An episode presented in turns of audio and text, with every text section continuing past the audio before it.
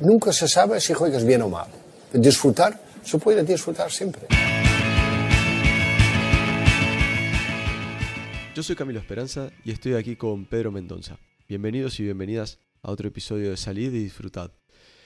En el episodio de hoy nos gustaría conversar. Con Pedro siempre, siempre tenemos diferentes charlas y debates acerca de qué temas tocar y nos pareció interesante hablar de eh, el juego de posición, no de una perspectiva de un estilo o una forma de jugar, sino desde la forma didáctica.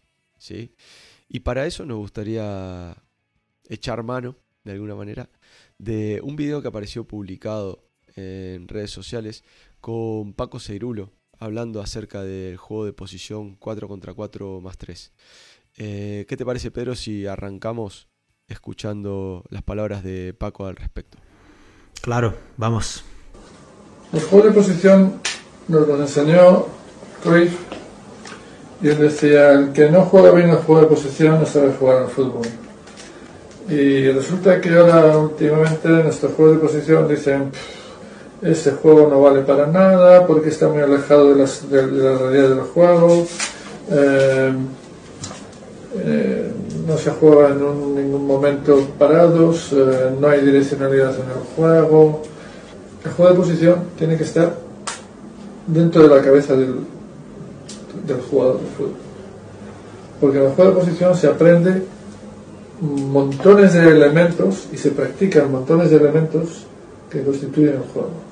Este juego de posición, no otros juegos de posición que dicen que son juegos de posición. Y este fue el que nos enseñó Johan 4 contra 4, 4, 1, 2, 3, 4, contra 4, más 3, y colocado de esta manera el campo de juego. Dicen, ¿no hay direccionalidad? Sí, una direccionalidad así, una direccionalidad así, una direccionalidad así, una direccionalidad así, una direccionalidad así, una direccionalidad así. Todas esas son direccionalidades, que son las direccionalidades que se dan en el juego. No es porque aquí hay una portería y aquí hay otra portería sino que el juego tiene que circular en todas las direcciones para llegar aquí, y en todas las direcciones para llegar aquí.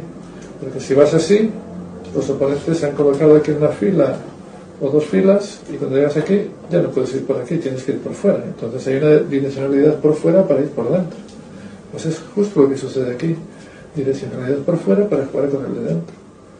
Bueno, ahí creo que Paco se expresó con bastante claridad como como suele hacerlo. Siempre es un, lujo y, un placer poder escuchar a Paco. Desgraciadamente no, no sabemos quién es el autor de, del video, sino estaremos encantados de darle crédito y, reconocerlo y sobre todo agradecerle. Eh, Pedro, ¿qué te parece? Como, como ya es de esperar, uh, estoy de acuerdo con él. ¿no? Para mí, para mí eso de que ah, no, no hay direccionalidad y todo eso, para mí es una, Voy, a utilizar una expresión que, que usamos en, en, portugués, ¿no? En Brasil, que es una falacia, ¿no?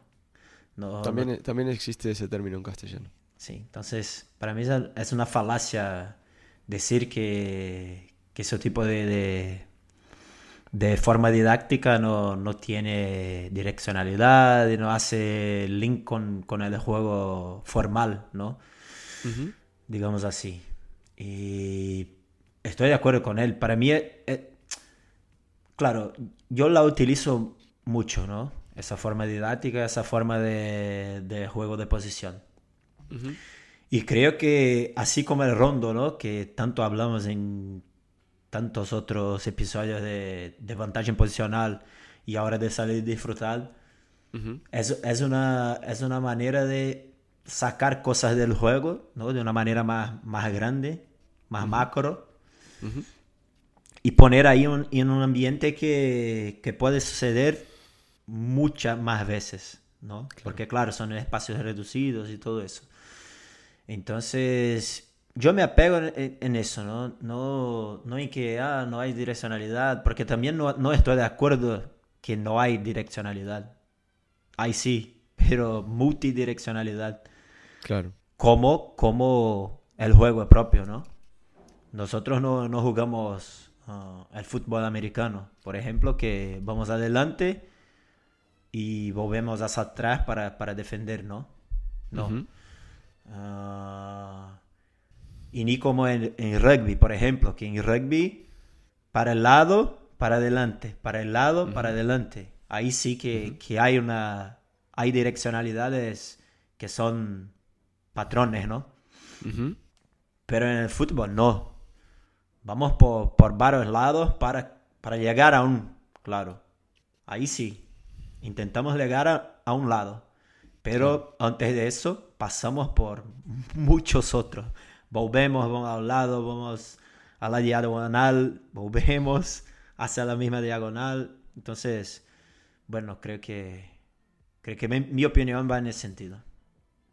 Está muy bueno y, comparto. Yo, yo lo veo desde el punto de vista de, de como forma didáctica que me aporta, ¿no? que me da, qué tipo de contextos puedo generar. En cuanto a las ideas que yo quiero transmitir a, a los jugadores, el otro día conversaba con un amigo y me decía, bueno, pero si vos llegaras a un equipo a mitad de temporada, eh, o al inicio, realmente, ¿qué es, qué es lo primero que, le dirías a, tus jugadores? Y yo sinceramente siento que para jugar de la forma que, que, intentamos jugar, el juego que a nosotros nos gusta, a ti, a mí, eh, a los que intentamos practicar algo parecido a lo que podría llegar a ser el juego de posición, para mí una de las principales cosas que, una de las principales ideas es eh, respetar los espacios de, los compañeros, ¿no? Respetar esos espacios de intervención propios y, respetar espacios de intervención eh, ajenos, ¿sí? Lo que podría llamarse rigor o, disciplina posicional. Porque si no estamos cada uno en nuestro lugar, no hay juego de posición, ni juego de ubicación, como quieran llamarlo. ¿no? ¿Por qué? Si no hay ubicaciones definidas, si no hay una estructura que nos permita de alguna manera reducir la complejidad del juego, en el sentido de que todos sabemos dónde está cada uno de nuestros compañeros, a grosso modo, a grandes rasgos, en cada momento, es muy difícil que la pelota pueda fluir, ¿no? Y que podamos movilizar la pelota para movilizar a los rivales de la manera en que, en que necesitamos, ¿no? Entonces uno de los desafíos más grandes que yo me encuentro, me he ido encontrando a lo largo de, mi vida, es hacer que los jugadores dejen de correr. Lo dijo Oscar Cano en algún momento, eh, en algún libro o no sé dónde, eh, que para él uno de los grandes desafíos que hay para un entrenador que quiere jugar a esto es gestionar esa excesiva movilidad ¿no? por parte de los jugadores. ¿Por qué? Porque, bueno, porque nos han ido educando a que me tengo que estar moviendo constantemente, ¿no? A que tiene que haber mucha movilidad. De hecho, todavía escuchamos eh, en algunos partidos comentaristas eh, diciendo es un equipo que tiene gran movilidad o es un equipo que no tiene ninguna movilidad, ¿no? Como si eso, si eso intrínsecamente fuese algo bueno o, algo malo. Yo el, te reitero, uno de los desafíos más grandes que me encuentro es que esos equipos paren de correr.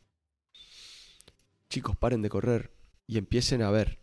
Empiecen a mirar, primero mirar y después empiece, para empezar a ver, ¿no? Y si estamos corriendo, es muy difícil que podamos estar eh, mirando. Y si no estamos mirando, es muy difícil que podamos ver. Entonces, ¿qué me aporta a mí? El juego de posición y en concreto este 4 contra 4 más 3. Oye, hey, vamos cada uno a su sitio, vamos cada uno a su lugar y empecemos a relacionarnos con el juego y con los compañeros y con los oponentes a partir de, nuestra, de nuestro espacio, a partir de nuestro lugar. Cuando empecemos a reconocer esos espacios, ahí podemos empezar a hablar de otras cosas. Pero de entrada es eso, hey, vamos a parar de correr. Yo estoy totalmente de acuerdo, porque eh, en cuanto hablaba, yo me acordé de... Yo vine del fútbol sala, ¿no? Estuve por mucho tiempo jugando y todo. Más de 15 años.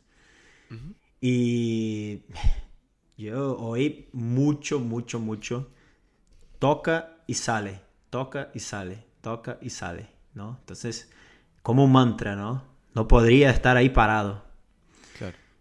Pero me acuerdo también que en aquella época yo ya pensaba que no, ni siempre debo estar corriendo, ¿no? Porque claro, me voy a cansar. Esa es la, es la, primera cosa, ¿no? Me voy a cansar sin tanta necesidad. Porque imagínate, un espacio, claro, de, de futsal más reducido y todo. Si estoy a todo momento corriendo, corriendo, corriendo, no me aguento 3, 4 minutos, ¿no? Claro, claro. Y después, ya en, eso, ¿no? En la época de entrenador y todo, pero antes, ¿no? De estudiante y todo. Y interactuando con, con los jugadores, con, ahora con las jugadoras, hay mucho de eso, ¿no? Parece que de manera, de, de forma intrínseca. De, entre ellos, entre ellas, hablo mucho así. No, no, no, no se queda parada, no se queda parada. Muévete, muévete. Y, y no, por veces tengo que, parar y hablar, no, no. Bueno, hay veces que sí, hay que tocar y correr, pero hay tantas otras que no, porque parada está generando ahí posibilidades, mejores posibilidades para, no para, para ti, pero para otras del equipo que al final es para ti también, ¿no? Estamos jugando un deporte colectivo. Claro. Entonces creo que y, además en Brasil, creo que estará de acuerdo conmigo. Somos un país que costumamos decir que nacemos con la pelota en, la, en el pie, ¿no? Todos nosotros.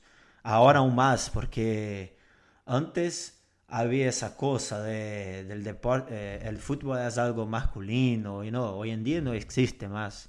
El fútbol es de, es de todos. Entonces, ahora el, el niño crece con la pelota eh, en los pies, pero la niña también. Y hay mm. mucho de eso, ¿no? Ese, entre comillas, egoísmo bueno de, querer la pelota y, y, todo eso.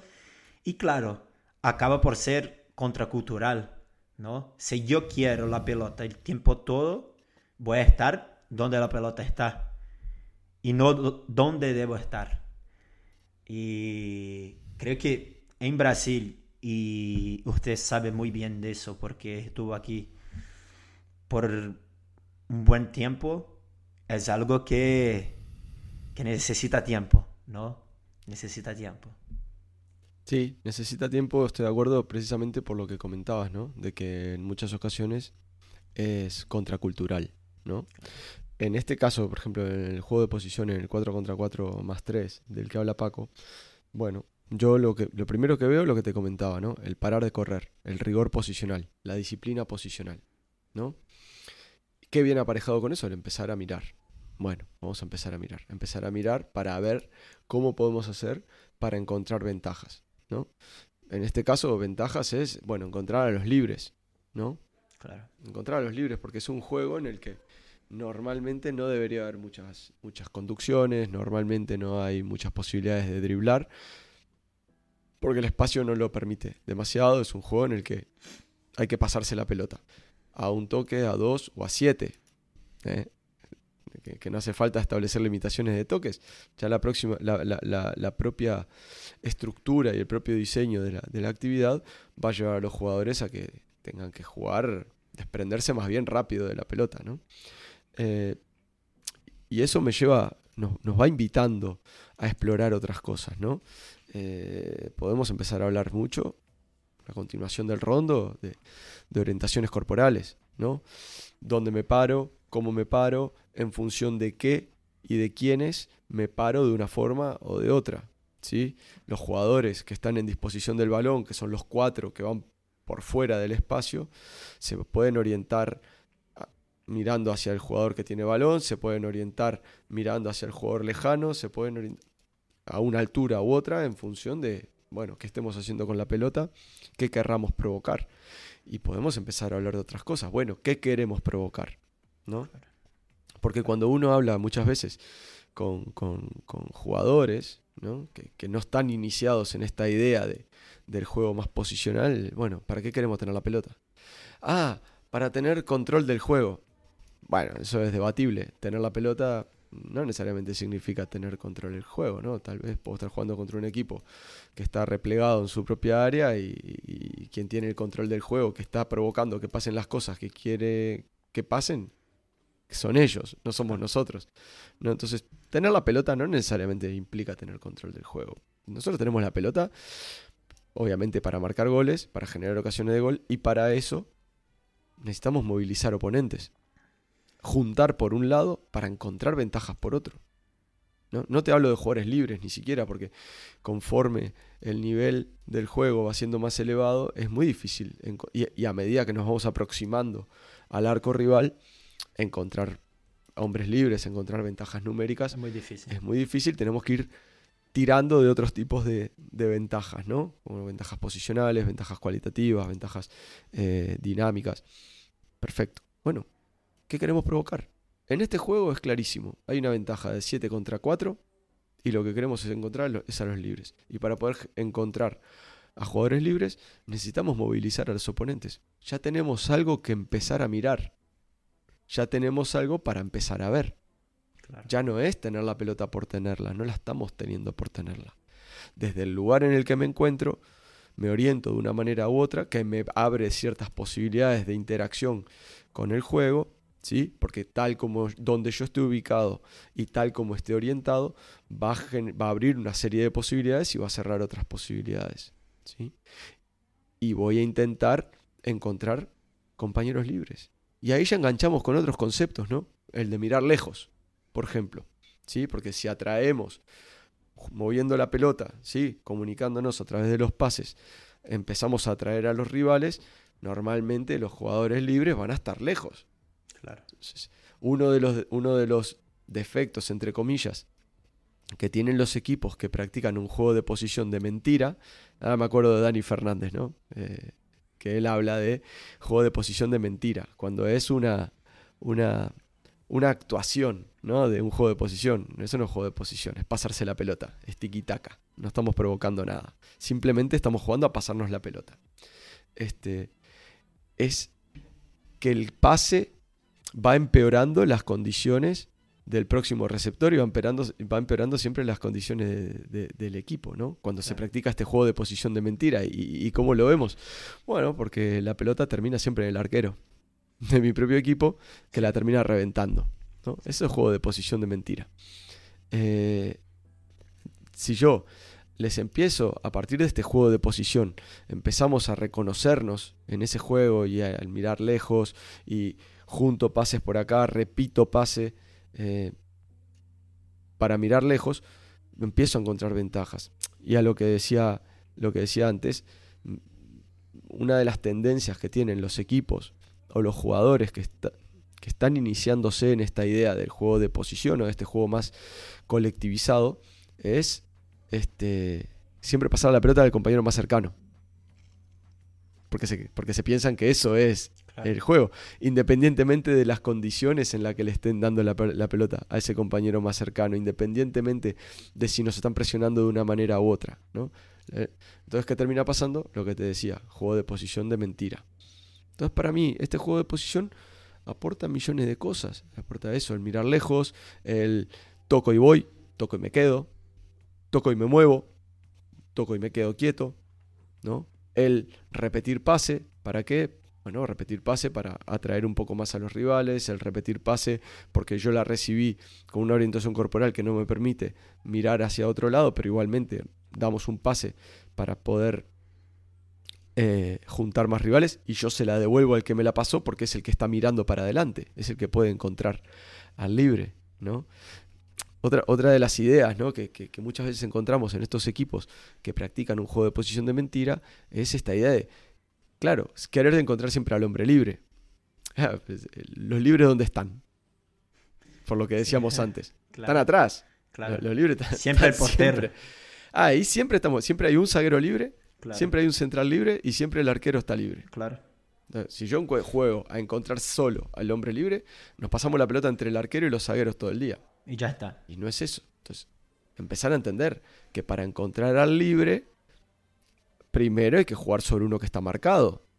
Porque en ese pase, junto a oponentes, ese jugador marcado juega a lo que ve, juega de cara, no se gira, ¿sí? Juega de cara para encontrar a los alejados. Y ahí que encontramos, Nos encontramos el concepto del tercer hombre. ¿no? Entonces en estos juegos, ¿sabes? Parece una- me parece de una riqueza tan grande Claro. que, que- que ¿cómo no va a ser parte de tu currículum de, Claro. De- de preparación de- del equipo? Mi- Mira, cuánta, mira cuántos conceptos yo- hablaste ahí, ¿no? Y por qué fue en tres minutos, creo. Pero hay un montón más. Y que podemos también hablar del rondo, de otra, de Claro. otra forma Es- didáctica. es, que, más, más. es que está todo conectado, Pedro, está Claro, todo conectado. Es, es el, el, el- otra idea. El pasar siempre a la pierna lejana. ¿Y por qué? ¿Pero por qué hay que pasar siempre a la pierna más lejana? Depende cuál es la intencionalidad de ese pase. Si estoy jugando sobre un compañero marcado para encontrar a un compañero, para repetir pase y juntar rivales, capaz que tengo que jugar sobre la pierna más cercana. ¿Quién va a recibir también? Claro, ¿quién va a recibir? Claro. ¿no? Paso, paso, el pase, el pase siempre tiene que ser tenso. ¿Pero por qué? Depende. Claro, claro. ¿Qué queremos provocar con ese pase? ¿Cuál es la intención que hay detrás de ese pase? Eso es praxiología. Comunicarnos a través del pase. Ese pase tal vez le puede estar dando un mensaje a un compañero. Oye, gírate. En el pase. No, da- no, no hablándole. Si yo te doy la pelota a la pierna más... Si tú estás de espaldas a- al juego y yo te doy la pelota a la pierna más lejana, más lejana, tal vez lo que te estoy diciendo es gírate porque no tenés a nadie atrás. Si te doy el pase a la pierna más cercana, tal vez te estoy diciendo, hey, repetimos pase. Si yo estoy juntando, tal vez no me interesa que la pelota viaje muy rápido. Porque ¿qué necesitan los rivales para, para movilizarse? Tiempo. Tiempo.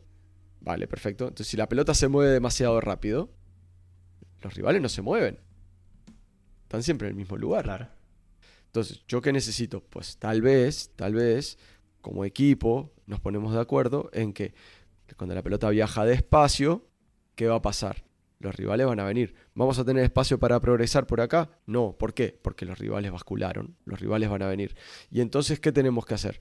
Juntar pases despacio, repetimos, tac, tac, tac, para si encontrar a los libres en otro lado. Ah, perfecto. Entonces, cuando la querramos sacar y llevarla a los libres, ¿cómo tiene que ir esa pelota? Rápido, despacio. Ah, esa tiene que ir rápido.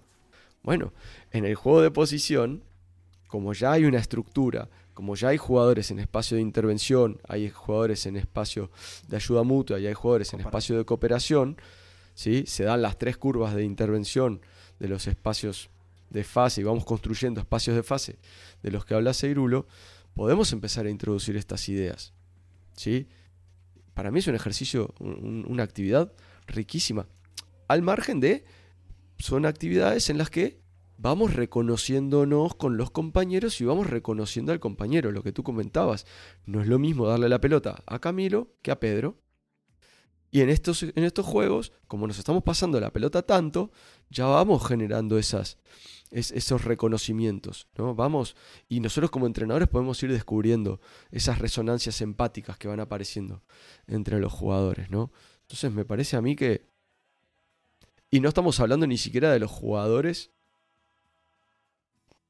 que están en el momento de recuperación del balón, que están sin balón. Estamos hablando solo de los que la tienen, ¿no?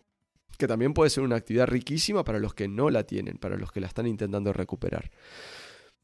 No sé.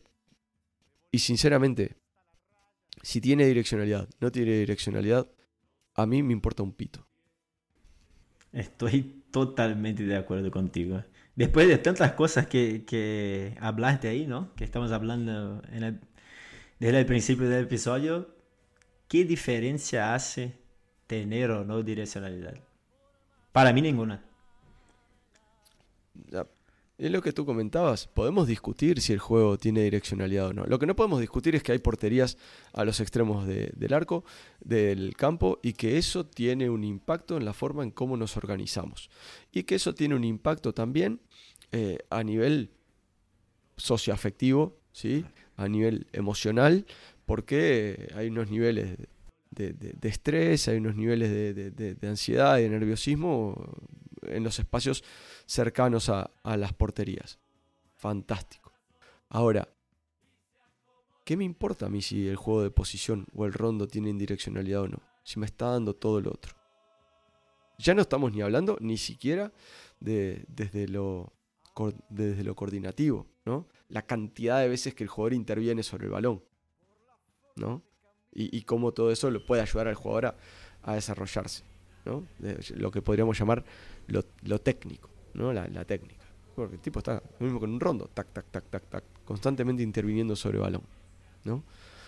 Desde lo que es la interpretación del juego, a mí me parece que lo que te da el juego de posición y ese juego de posición en concreto, el 4 contra 4 más 3, es una bestialidad. Estamos de acuerdo con eso. ¿La dejamos? Sí. Paso, Sí. paso rápido, ¿eh? Se pasó rapidísimo, sí, pero no, no, no queremos aburrir a la gente. Yo sí creo que, que este tema de los juegos de posición, ¿sí? que a mí me apasiona, eh, da, para, da para seguir Claro. eh, Mucho más. tirando del hilo. Claro, sin duda. Sí. sin duda, sin duda. Sí, da para seguir tirando del hilo. Eh, Pedro, es domingo hoy, estamos grabando un domingo. Así que que descanses, que tengas una linda tarde. A ti también, Camilo. Estamos juntos. Dale. Dale. Dale. Y un fuerte abrazo a todos los que están del otro lado. Muchísimas gracias y nos vemos en el próximo Salí y Disfrutad. Hasta la próxima.